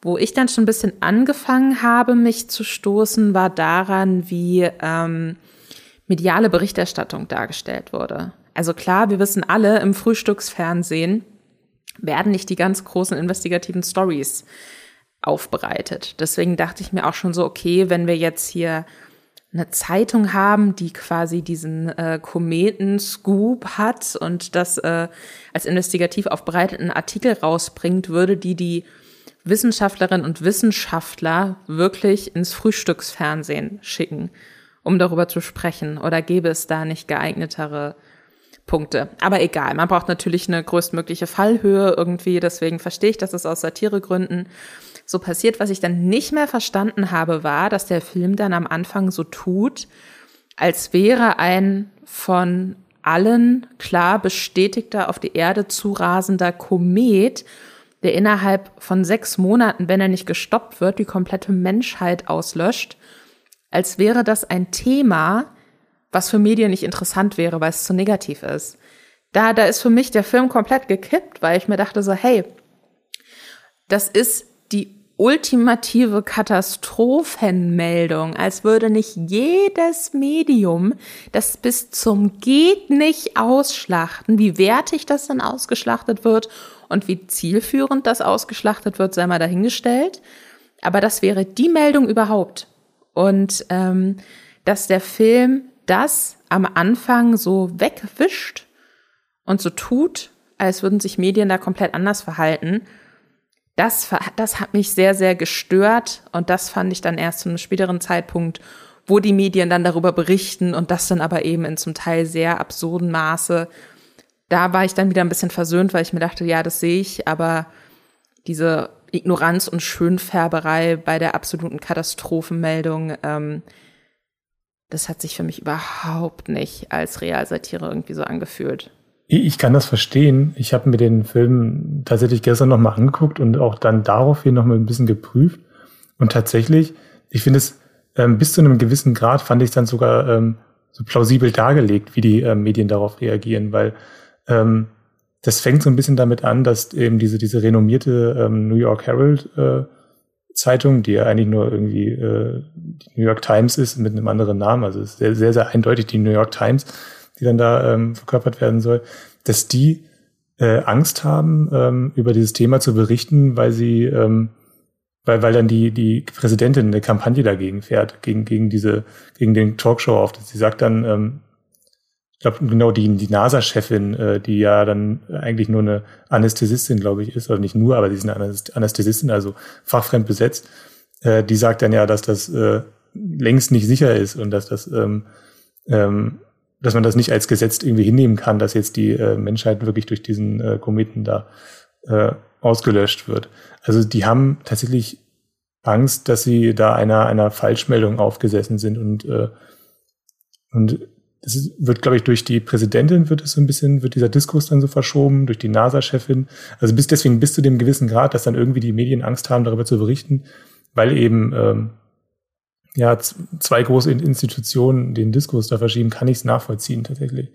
Ähm, das wird aber irgendwann dann alles ein bisschen, gerät das alles wirklich durcheinander mit den verschiedenen Narrativen, die da übereinander gelegt werden. Dann weiß ich auch nicht mehr, äh, ob das alles noch so funktioniert mit der Mediensatire. Also irgendwann wird sie dann ja ein bisschen sehr, sehr wild, tatsächlich. Aber eigentlich Wobei ich es auch absurd finde, dass wenn Meryl Streeps Charakter ein Beispiel oder eine Allegorie auf Trump sein soll, dann wissen wir ja aber auch alle noch, wie unfassbar gut diese Fact-Checking-Sachen bei Trump funktioniert haben.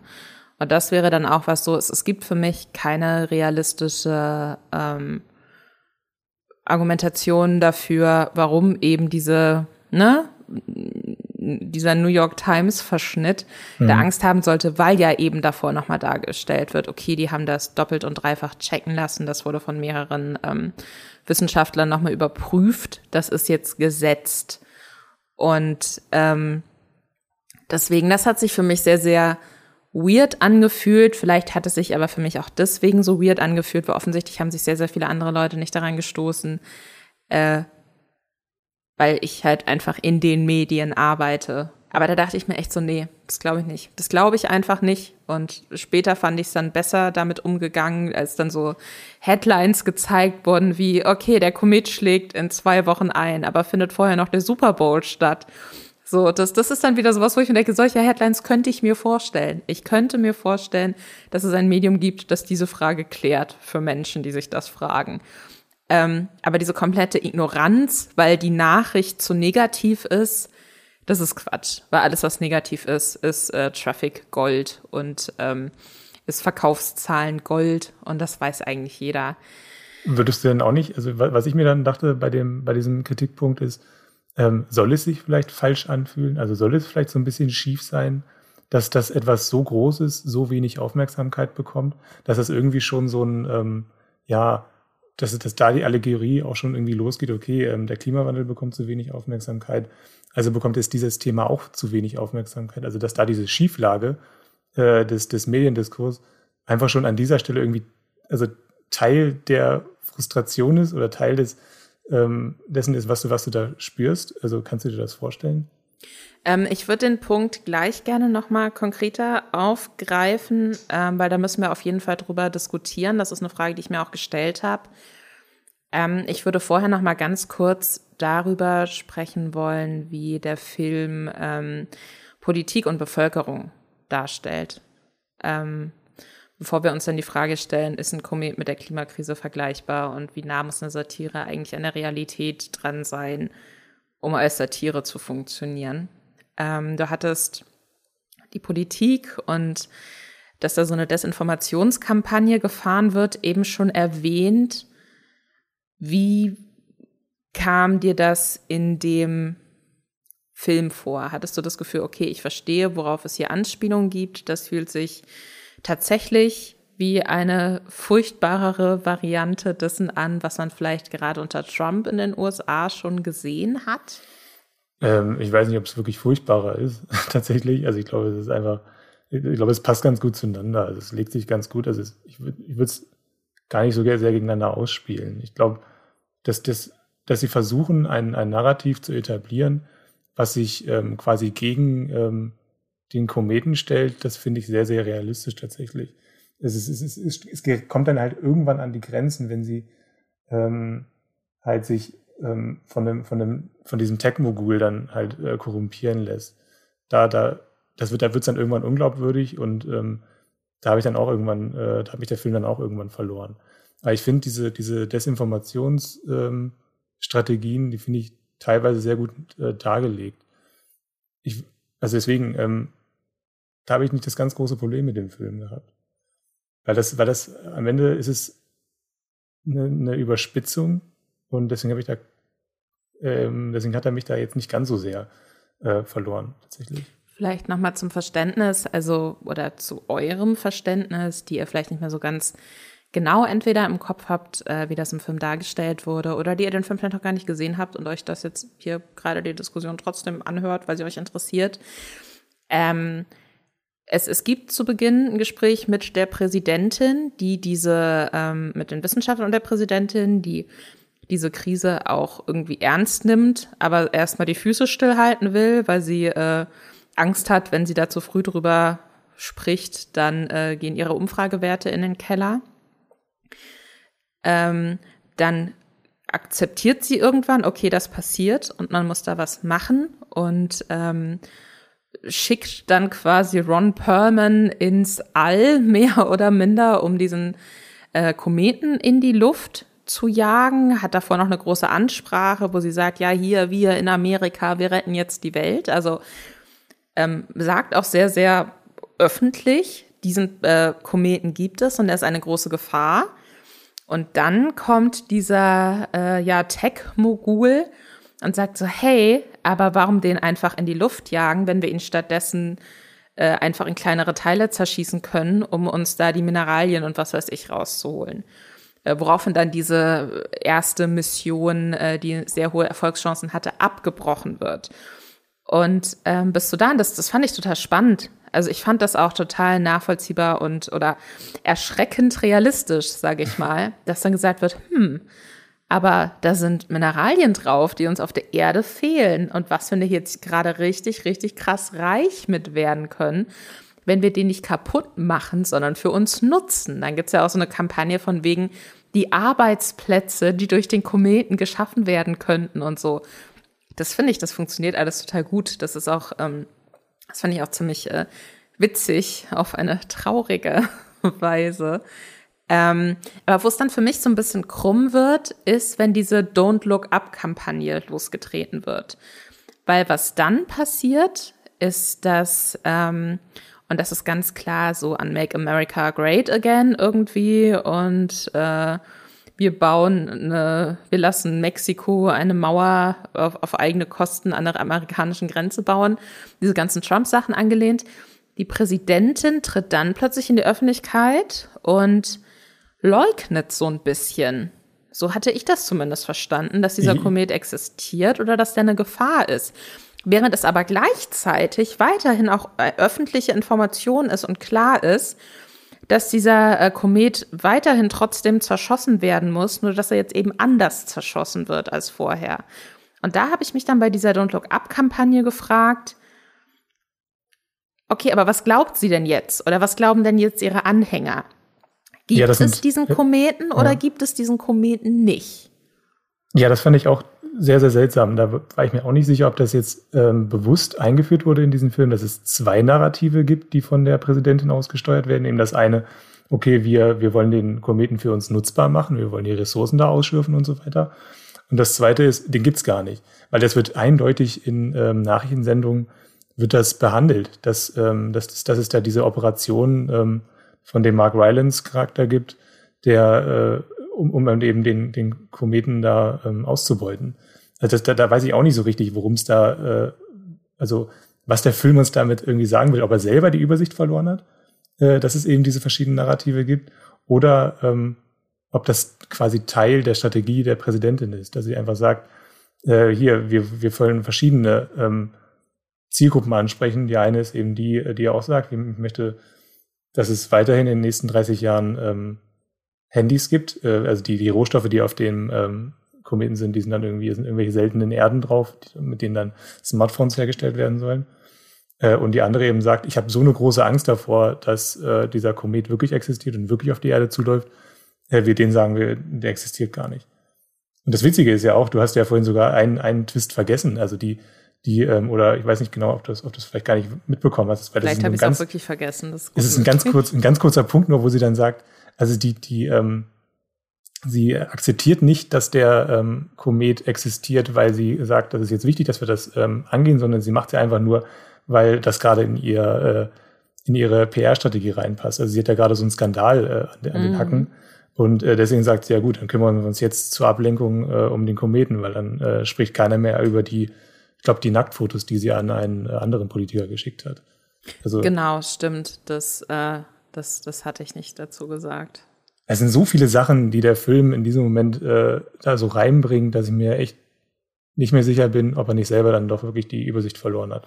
Man kann das natürlich auch so sehen, und das ist ein Argument, was ich auch schon gehört habe, dass halt ähm, die Bevölkerung einfach zu dumm ist, um zu sehen, ah, okay, aber gleichzeitig gibt es den ja wirklich, weil darüber wird ja berichtet, sondern dass sie nur das äh, hören, was die Präsidentin im Rahmen dieser Don't Look Up-Kampagne sagt, weil es ja dann, als der Komet irgendwann auch am Himmel schon sichtbar wird, die Leute bei so einem ja Kampagnen-Event komplett aus allen Wolken fallen, dass dieser Komet existiert.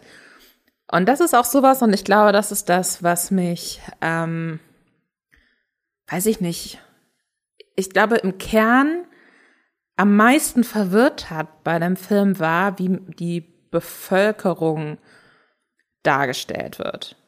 Also was ich verstehe ist, und das sieht man ja jetzt auch ähm, in Bezug auf Klimawandel ganz, ganz klar. Es, es gibt viele Leute, die bei komplexeren wissenschaftlichen Sachen aussteigen kann sich natürlich fragen, okay, aber Komet versteht man ja relativ einfach, Klimakrise vielleicht nicht. Müsste das dann bei einem Komet nicht anders behandelt werden? Wie auch immer. Ähm, aber selbst ab, de ab dem Punkt gehen wir jetzt einfach mal davon aus, die Bevölkerung weiß, dieser Komet kommt, aber sie macht nichts. Und das ist ja das, was passiert. Oder sie lesen lieber Star News oder betrinken sich oder gehen auf Partys oder was auch immer. Das, das, das passiert in dem Film und der Film, oder das habe ich zumindest so aufgenommen, sagt dann die ganze Zeit, guckt mal, wie dumm die sind. Die leben jetzt einfach weiter oder lenken sich ab, anstatt sich 24-7 damit auseinanderzusetzen, dass dieser Komet auf die Erde zurast. Wo ich mir dann aber auch denke, was will denn der Film, dass diese Privatpersonen tun? Was soll denn da passieren? Das sind ja dann Entscheidungen irgendwie, wie damit umgegangen wird, was äh, Schritte sind, die dagegen eingeleitet werden, die werden ganz, ganz weit oberhalb der einzelnen Privatpersonen getroffen, was man dann auch daran sieht, dass schlussendlich alles daran hängt, was die Präsidentin der USA entscheidet, weil andere Länder auch nur am Rande eine Rolle spielen irgendwie bei diesen Sachen.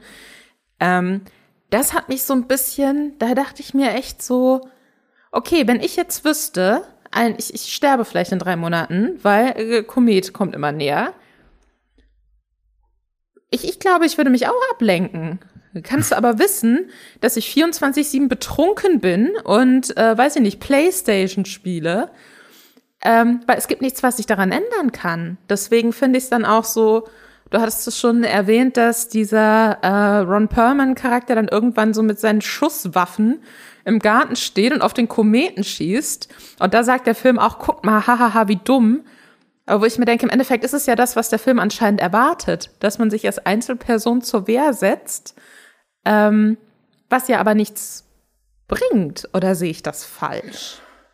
Also ich, ich sehe es ein bisschen anders tatsächlich, weil ähm, ich habe tatsächlich, ich habe ja schon gesagt, dass ich mich ähm, sehr gefragt habe, wie dieser Film ausgeht. Und ähm, so in der, in der frühen Phase des, äh, ähm, der Handlung habe ich kurz das Szenario durchgespielt. Was wäre eigentlich, wenn sich ähm, Jennifer Lawrence und Leonardo DiCaprio, also die beiden WissenschaftlerInnen, wenn die sich verrechnet haben.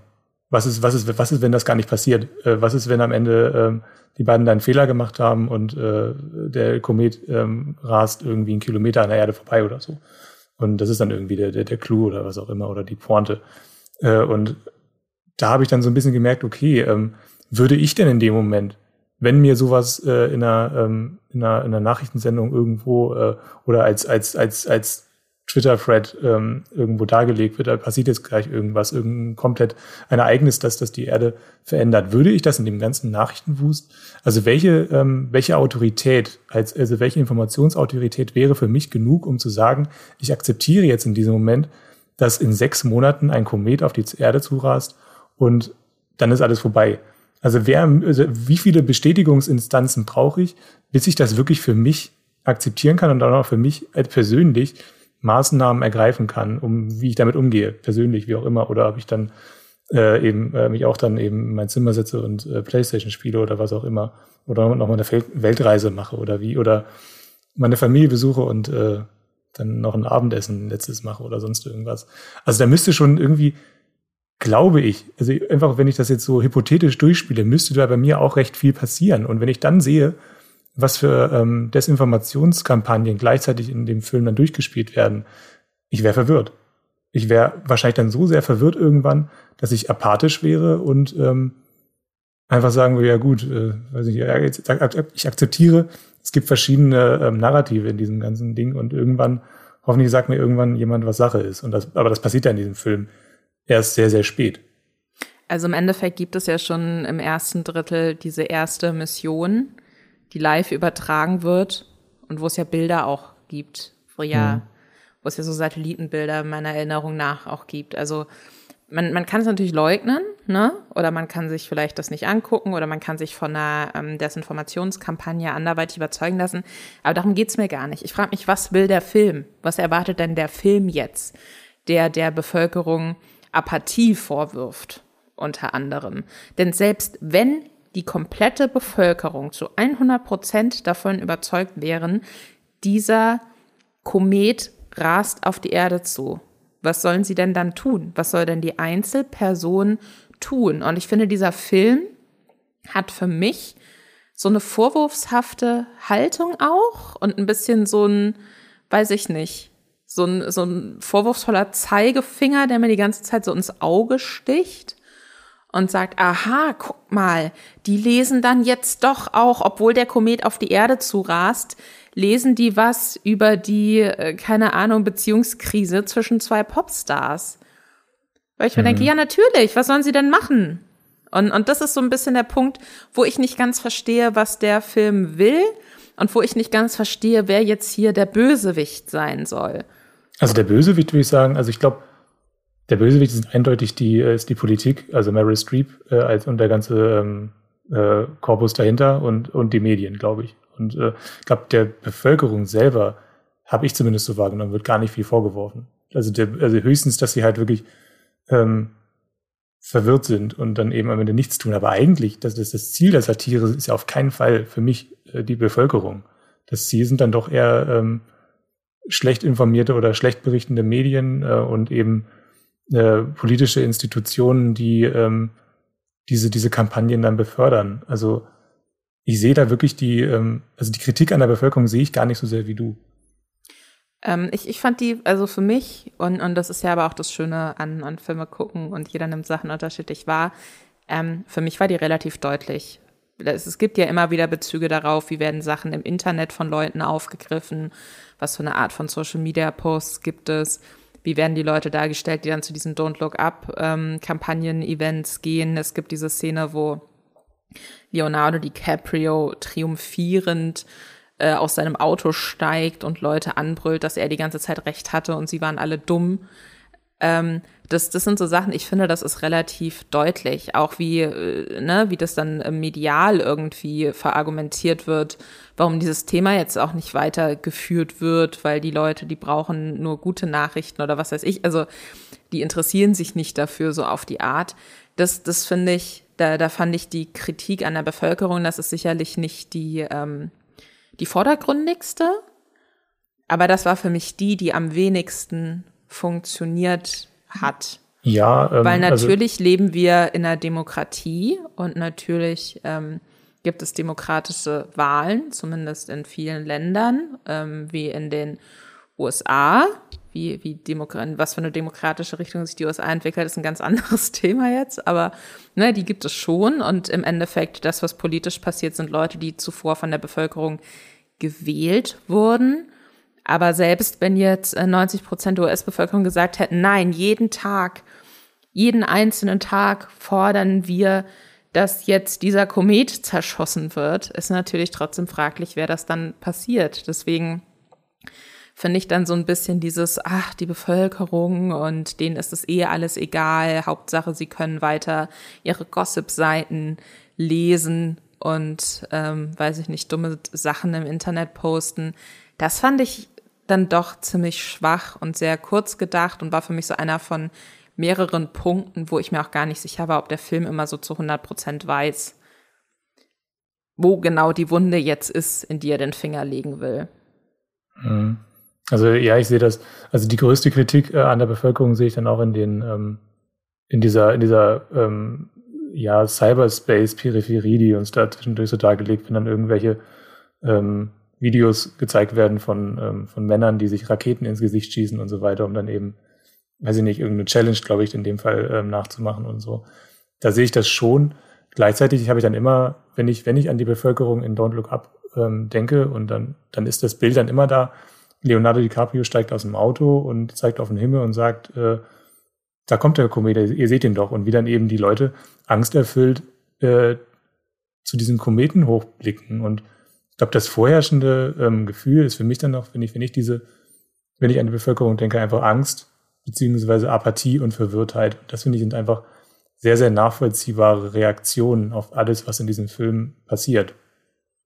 Voll. Nee, das, das finde ich auch nachvollziehbar. Ich frage mich bloß, warum wirft man Leuten vor, die offenkundig Angst davor haben, in wenigen Monaten tot zu sein, dass sie sich mit Dingen ablenken und sich nicht, wie die Wissenschaftlerinnen und Wissenschaftler 24-7 an diesem Thema abarbeiten. Das war so ein bisschen der Vorwurf, wo ich mir denke, das, das fand ich sehr, sehr unmenschlich. Ich weiß nicht, ob er ihnen das wirklich vorwirft. Also ich glaube, bestimmt ist da auch Spott bei. Ich glaube, ähm, ja, würde ich auch nicht bestreiten, aber ich, ich weiß nicht, ob es der reine Vorwurf ist. Ich glaube, es ist auch teilweise Verständnis. Ich finde, Verständnis ähm, hat er ganz am Schluss, aber auch nur für mhm. die Protagonisten und Protagonistinnen irgendwie. Und ja. ähm, das finde ich so ein bisschen, das fand ich so ein bisschen schade. Das hätte ich mir grundlegend mehr gewünscht in dem Film, weil es das für mich auch emotionaler und nahbarer und treffender macht.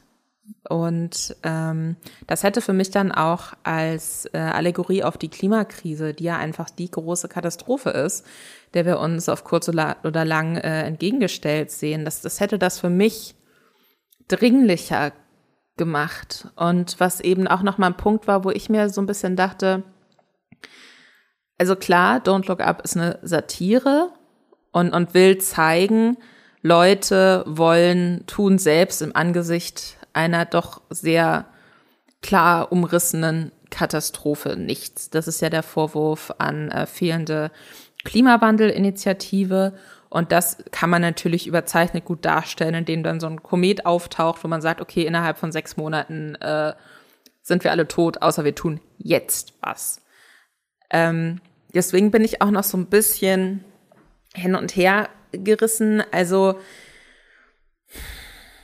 ich, ich verstehe, was der Film machen will. Und ich habe gleichzeitig das Problem, dass eben so eine Klimakrise für mich jetzt nicht wirklich vergleichbar ist mit einem Kometen. Und das hat auch so ein bisschen was nochmal mit dieser Bevölkerungssache zu tun, was wird denn jetzt von der Bevölkerung erwartet. Auch beim Thema Klimakrise sind es, ist es natürlich nicht die Einzelperson, die da unfassbar viel an CO2-Ausstößen ändern kann. Aber man kann doch einen kleinen Teil dazu beitragen.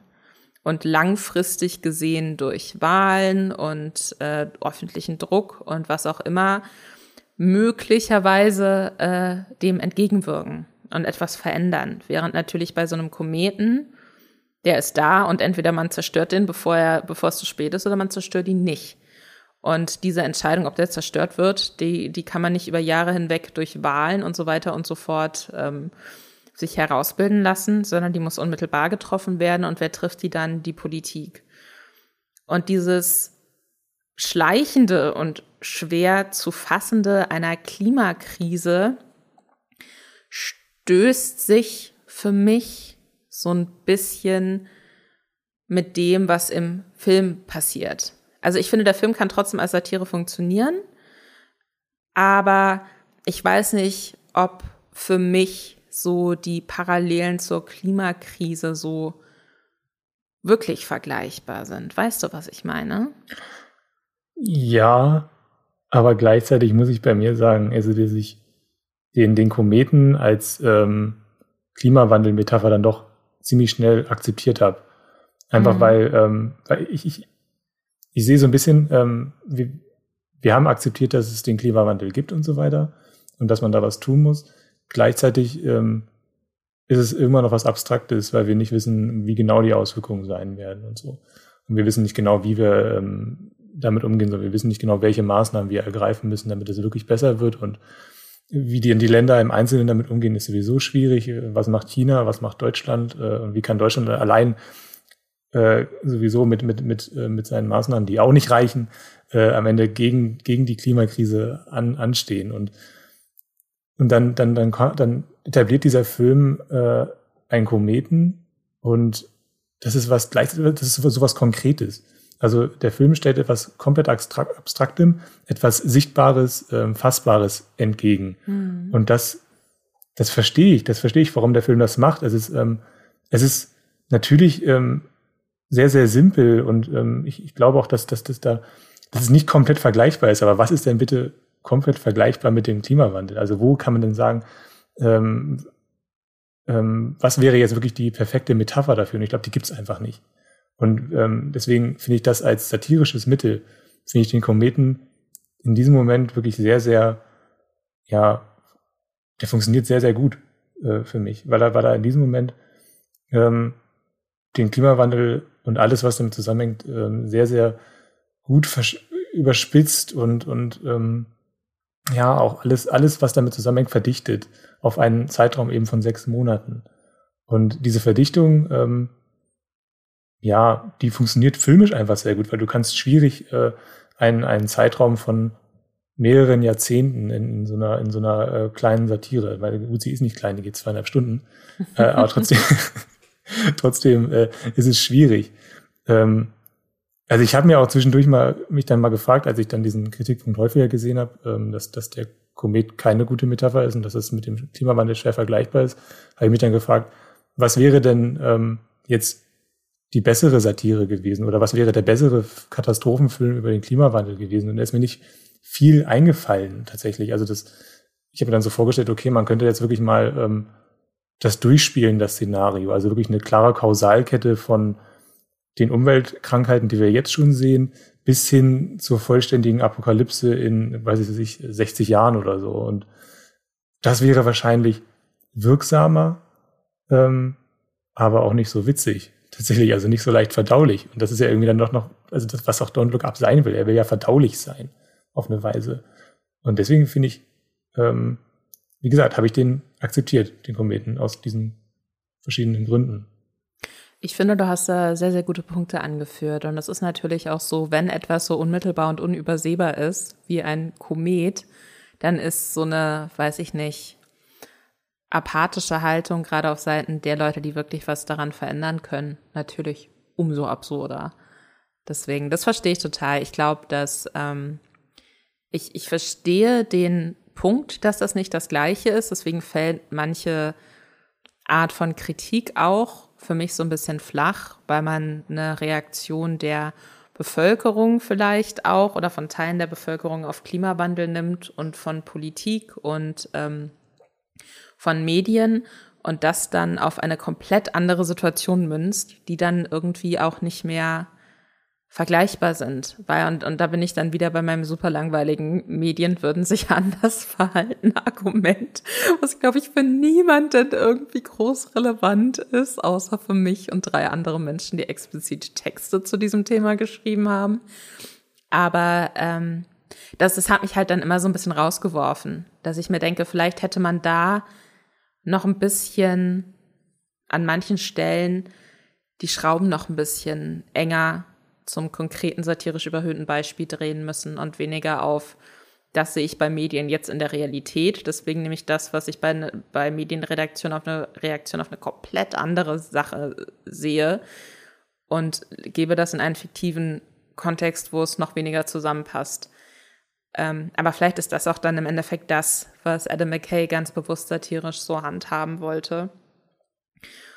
Ähm, deswegen Fair enough. Du hast mich jetzt ein bisschen milde gestimmt, Hendrik. Ich sag's dir, wie es ist. Äh, kommen wir also äh, am besten zu unserer dritten Frage und auch so ein bisschen zu einem abschließenden Fazit. Was ich mich nämlich frage, und da geht's mir jetzt auch nochmal so um dieses Spannungsverhältnis zwischen den Leuten, die den Film feiern und den Leuten, die den Film nicht feiern. Muss man einen Film gut finden, weil er etwas Wichtiges aussagt? Oder kann so diese inhaltliche Bewertung von wegen, das ist ein wichtiges Thema und das ist ein guter Film, auch unabhängig voneinander existieren? Denn was ich jetzt viel gesehen habe, was Kritik an der Kritik angeht, und das haben mir Leute auch ähm, ausgiebig in Privatnachrichten geschrieben, ich hätte den Film nicht verstanden oder ich wäre Klimaleugnerin und würde mich deswegen mit dem Thema nicht auseinandersetzen wollen. Deswegen fände ich den Film schlecht. Und dieser Sache möchte ich widersprechen, weil ich es sehr schwierig, also ich, ich kann mir keine Welt vorstellen, in der man nicht versteht, was dieser Film einem sagen möchte, weil er macht es ja nicht sonderlich subtil. Ähm, und zum anderen äh, finde ich das Thema Klimawandel sehr wichtig, deswegen war ich auch so gehypt für den Film. Wie siehst du das? Wie hast du das wahrgenommen? Also ich ähm, würde das auch komplett zurückweisen, dass man, dass man einen Film, äh, dass man diesen Film kritisieren darf. Äh, also natürlich darf man diesen Film kritisieren. Das muss weiterhin äh, äh, möglich sein. Also, aber ich kann so ein bisschen, ich könnte mir so ein bisschen herleiten, woher das kommt. Also äh, ich glaube, ich habe es ja vorhin dann schon beim beim Casting von äh, Leonardo DiCaprio und Jennifer Lawrence angesprochen, dass ähm, Don't Look Up, glaube ich, schon ein relativ aktivistischer Film ist, weil die Personen, die an diesem Film mitwirken, die wollen definitiv was aussagen. Die wollen was über den äh, Klimawandel aussagen und äh, ja, sind auch deshalb zu diesem Film oder ja, ja, Personen in diesem Film. Also die, und ähm, ich, also mich musste die ganze Zeit irgendwie an ähm, hier, wie heißt er nochmal, unbequeme Wahrheit äh, aus, den, aus den 2000ern denken. Für mich ist Don't Look Up so ein bisschen äh, ja das Spielfilm-Äquivalent zu unbequeme Wahrheit. Also unbequeme Wahrheit war, glaube ich, dieser, war der Al Gore-Film also aus dem Jahr 2003 oder 2004, wo er ähm, mit verschiedenen äh, PowerPoint-Präsentationen uns sehr, sehr deutlich gemacht hat, ähm, dass wir jetzt in den nächsten zehn Jahren wirklich handeln müssen. Und ähm, wenn wir es nicht tun, dann, dann wird es ganz, ganz schlimm ausgehen. Und das ist jetzt so ein bisschen das, äh, ja, das, das Spielfilm-Sequel dazu. Was ich damit sagen will, ist einfach, ähm, Don't Look Up ist ein aktivistischer Film und äh, ich glaube, dass er dadurch dann eben auch ideologisch aufgeladen ist und dass sich dann dadurch eben, das haben wir ja auch schon angesprochen, so viele Lager, so viele verschiedene Lager wieder bilden, mm. also diese, diese Lagerbildung ähm, umgibt ähm, Don't Look Up einfach auch. Ähm, also es hat sich so ein bisschen alles, was wir bei Twitter sehen, die verschiedenen Blasen, das ähm, überträgt sich alles auch auf Don't Look Up jetzt und dass man sich da eben einem, einem Lager zuwenden muss und wenn man den Film schlecht findet, ist man gleichzeitig Klimaleugner. Ich glaube, das ist, das ist so ein bisschen, womit ich mir das versuche, irgendwie herzuleiten, äh, dass, dass du solche Nachrichten bekommst äh, was ich nicht gut heiße, auf keinen Fall. Ähm, was ich halt da auch, glaube ich, so ein bisschen nochmal, was damit reinspielt, ist, dass halt auch äh, der Regisseur Adam McKay sich selbst öffentlich so ein bisschen in die Richtung geäußert hat. Also, dass er so Kritik, die ja zum Teil auch sehr, sehr heftig ausgefallen ist. Also ich mag das ja immer, komplette Filmzerrisse Verrisse zu lesen. So, ich finde das extrem unterhaltsam. Aber ich kann mir natürlich vorstellen, wenn man jetzt ähm, keine Ahnung, so ein Herzensprojekt angegangen ist zum Thema, das einem wichtig ist. Und dann liest man diese Verrisse und denkt sich so, hä, aber mein Thema ist doch voll wichtig. Ich glaube, so ging es Adam McKay so ein bisschen. Und der hat sich dann in der Öffentlichkeit auch, unter anderem auch auf Twitter dazu geäußert oder in einer Form geäußert, die, aus der man schon so ein bisschen jetzt rauslesen könnte, er wirft den Leuten, die seinen Film kritisieren, das vor, was, was generell den Medien in seinem Film vorgeworfen wird, dass die nicht verstehen, äh, was da eigentlich passiert und wie wichtig das ist.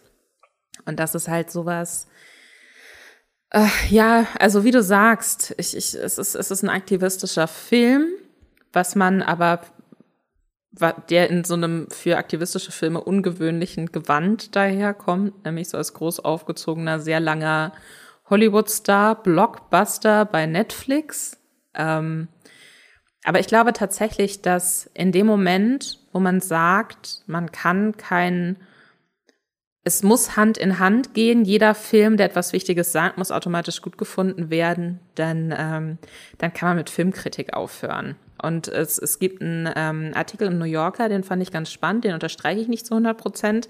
Aber da gibt es so einen Satz, den finde ich extrem treffend und witzig. Und zwar sagt der Autor da, selbst die Marvel-Verantwortlichen waren nicht so selbstberauscht genug von sich, dass sie den Leuten, die Avengers Infinity War äh, nicht mochten, vorgeworfen haben, dass die eigentlich auf der Seite von äh, Thanos sind. Thanos. Thanos? Kennst du das, wenn du englische Texte liest und dann plötzlich denkst, jedes A muss als Ä ausgesprochen werden? Nee, vor allem, glaube ich, das TH oder du musst, glaube ich, auch Thanos sagen oder so. Ja, schwierig. Thanos heißt er doch. Ich habe den Film doch erst geguckt. Thanos. Thanos und die Avengers. Also das, nee, wir können uns darauf einigen. Wir können das weiter in Deutsch aussprechen, würde ich sagen. Ja. Ja, wir sprechen jetzt einfach. Pass auf, äh, Thanos oder Thanos. Sucht's euch aus, Leute. Wir leben in einem freien Land. Ähm, Deswegen, ich glaube, so mein, mein Fazit wäre, ich finde es wichtig, dass es diesen Film gibt. Und ich finde es total toll, wenn es ähm, viele Zuschauende gibt, die durch diesen Film ähm, sich intensiver mit dem Thema Klima auseinandersetzen oder auch kritischer in ihrer Medienrezeption werden oder sich bewusster auch nochmal irgendwie angucken, hm. Was machen, was wird da eigentlich im Bundestag gerade zu dem Thema diskutiert? Das, äh, dann finde ich das ganz, ganz toll. Und dann hat der Film ja auch sein Ziel erreicht. Ich würde mir nur wünschen, dass der Film gut wäre. Und in meinen Augen ist er nicht gut. Nur gegen Schluss Anfang und Schluss finde ich gut. Dazwischen hätten sie sich so ein paar Sachen sparen können. Hast du noch letzte Worte zum Thema Don't Look Up? Äh, ja, doch. Also, also gerne mehr Filme, die ähm, dann auch gerne mit diesem Übereifer an das Thema rangehen, aber sie können, äh, sie müssen vielleicht das nächste Mal nicht von Netflix sein. Also wahrscheinlich wäre es wirklich gut, wenn da noch immer jemand drüber geguckt hätte. Äh, oder wahrscheinlich hat jemand drüber geguckt, aber nicht oft genug. Und dann auch Adam McKay nicht so ein bisschen in die Schranken gewiesen. Das wäre gut gewesen. Ähm, und dann wäre, glaube ich, auch die Botschaft mit einer größeren Schlagkraft äh, am Ende durchgekommen, weil die Kritikpunkte, die du angesprochen hast, die kann ich ja alle nachvollziehen. Und manchmal ist es dann weniger mehr. Äh, und das ist auch wieder so eine, so eine Phrase, aber das stimmt in diesem Fall. Äh, wenn wir da einen stromlinienförmigeren Film gehabt hätten, der nicht zwei Stunden und 25 Minuten lang ist, dann könnte man über diesen Film besser diskutieren und dann ähm, müsste man, glaube ich, auch weniger über die Schwächen in diesem Film reden und könnte mehr darüber reden, was er uns eigentlich erzählen möchte. Ja. Wenn ihr euch eure eigene Meinung bilden wollt, dann guckt unbedingt mal in Don't Look Up bei Netflix rein. Damit verabschieden wir uns für diese Woche aus unserem Hauptthema und bedanken uns bei allen Fans und HörerInnen, ähm, ohne die wir diesen Podcast gar nicht machen würden. Ähm, uns schreiben auch oft Fans, worüber wir uns sehr, sehr freuen. Wir sagen euch gleich noch, wo ihr uns kontaktieren könnt. Äh, Turi hat zum Beispiel geschrieben, oft gut fundierte Gespräche, unterhaltsam und einen guten Überblick schaffend. Äh, das freut uns natürlich sehr, oder Hendrik? Auf jeden Fall. Also das hört sich gut an. Das, dieses Feedback, äh, das, das, das geht runter wie Öl. Black Knight Hawk hat uns geschrieben, hallo, ich wollte mal fragen, ob ihr Yellow Jackets bisher ignoriert habt oder ob es mir durchgegangen ist bei euren Streamgestöber Podcasts. Habe die Serie gerade angefangen und bin unsicher, ob sich das Weiterschauen lohnt. Und was soll ich dir sagen, Black Knight Hawk? Du hast totales Glück, dass Hendrik und ich heute diese Folge machen, denn ich glaube, wir sind beide Fans, oder? Ich habe angefangen, ich bin jetzt bei Folge 4. Ich sucht's gerade komplett durch. Äh, ich ich habe tatsächlich seit Succession keine Serie mehr gesehen, ähm, wo, ich, wo ich wirklich fast alles an einer Serie abfeier. Also das ist wirklich, ich, ich liebe diese, diese, diese Serie nach vier Folgen schon. Ich habe jetzt vier Folgen gesehen. Ich glaube, es gibt gerade auch nicht mehr als vier Folgen bei ähm, Sky Ticket läuft die. Ähm, wird ja irgendwie auch jede Woche wird eine neue Folge ausgestrahlt. Ich, es ist, es ist, es ist so ein Fest, dieser, dieser Yellow Jacket zuzuschauen. Äh, wollen wir noch erklären, worum es da geht? Ja, unbedingt. Also es geht um äh, eine, eine Fußballmannschaft in den USA, die äh, Mitte der 90er zu einem Turnier reist mit einem Flugzeug, mit einem Privatflugzeug. Dieses Flugzeug, das ist jetzt kein Spoiler, das weiß man sehr früh, stürzt ab in der Wildnis, äh, in der nordamerikanischen Wildnis. Und ähm, ja, dann müssen sich halt, muss, muss sich dieses, dieses, dieses ähm, weibliche Fußballteam, muss sich dann da eben durchschlagen. Und das, das tun sie auch. Und man weiß aber nicht genau, wie sie das tun, weil dann gibt es eine Vorblende, äh, 25 Jahre später, äh, ins Jahr 2021. Und ähm, da sehen wir dann ähm, die Überlebenden als Erwachsene, die sich dann eben ein neues Leben aufgebaut haben. Und ähm, wir wissen, sie haben sehr lange in der Wildnis verbracht, wir wissen aber nicht, wie sie da überlebt haben. Und diese Wissenslücke, da, da, da steckt so viel Power drin, so viel erzählerische Power, dass, dass, dass da ist so viel Energie, äh, dass mich wirklich äh, das alles so sehr mitreißt, Yellow Jackets. Also ich kann nicht erwarten, äh, da weiterzuschauen. Äh, Soundtrack ist unfassbar perfekt. Ähm, ist ein bisschen für Leute, die The Wilds äh, bei Amazon Prime gut fanden geht in eine ähnliche Richtung. Ganz, ganz tolle 90er Jahre Schauspielerin tatsächlich auch mit dabei, so Juliette Lewis ähm, und mehr, deren Namen mir gerade nicht äh, einfallen. Melanie Linsky, äh, die auch bei Don't Look Up mitspielt. Ja, ja, das stimmt. Ähm, nee, es ist richtig, es ist eine ganz, ganz tolle Serie, könnt ihr bei Sky streamen, wenn unsere Podcast-Folge ähm, online ist, gibt es, glaube ich, auch schon fünf Folgen. Können wir wirklich nur empfehlen, ist gerade in den USA auch unfassbar gehypt und äh, ja, deswegen Black Knight Hawk unbedingt weiter gucken. Wir sind Fans. Wenn ihr auch Feedback, Fragen, Themenwünsche oder einfach nette Worte an uns habt, könnt ihr uns eine Mail an podcast@moviepilot.de schreiben. Wenn ihr uns unterstützen wollt, euch dieser Podcast gut gefällt, dann könnt ihr den natürlich abonnieren und äh, Hinweise einschalten, womöglich, wenn eine neue Folge online geht, wie bei Spotify, Apple Podcast, Podcast Addict und so weiter und so fort. Könnt ihr Benachrichtigungen für neue Folgen aktivieren. Bei Spotify kann man mittlerweile auch, äh, ebenso wie bei iTunes und Podcast Addict, ähm, Bewertungen abgeben. Also gebt uns da gerne fünf Sterne, wenn ihr wollt. Äh, wir freuen uns. Und einen Twitter-Account haben wir für den Podcast auch. Da findet ihr uns unter Streamgestöber mit OE. Äh, ich bin auch bei Twitter. Da heiße ich Anti-Alles-Lisa. So, man schreibt es so, wie man es spricht. Ähm, bei Moviepilot schreibe ich unter meinem Namen Lisa Ludwig Hendrik. Wo finden die Leute dich? Äh, ich bin auch bei Twitter und heiße da Hokkaido-Kürbis, ähm, wie das, äh, äh, das japanische Gemüse. Und äh, bei Moviepilot auch unter meinem äh, Namen Hendrik Busch. Wenn ihr Lust habt auf mehr Deep Dives und Diskussionen in Streamgestöber-Folgen, Hendrik und ich haben kürzlich auch über Succession gesprochen, die in meinen Augen zumindest, aber in deinen glaube ich auch, so die beste Serie ist, die man aktuell auch noch gucken kann, auch wenn die dritte Staffel jetzt mittlerweile durch ist. Auf jeden Fall. Und wir haben über You gesprochen, den Netflix-Hit mit dem sympathischen Serienmörder von nebenan. Ähm, wie gefährlich ist die Serie rum und romantisiert die ihren Protagonisten? Diese Fragen haben wir diskutiert. Findet ihr auch als eine der älteren Streamgestöber-Folgen. Äh, wir freuen uns drauf, wenn ihr auch nächste Woche wieder zuhört. Ansonsten auf moviepilot.de vorbeiguckt. Und äh, ja, Streamt was Schönes. Das war die neue Folge Streamgestöber. Abonniert uns bei Spotify, Apple oder der Podcast-App eures Vertrauens und wir freuen uns auch ganz besonders über eure Bewertung.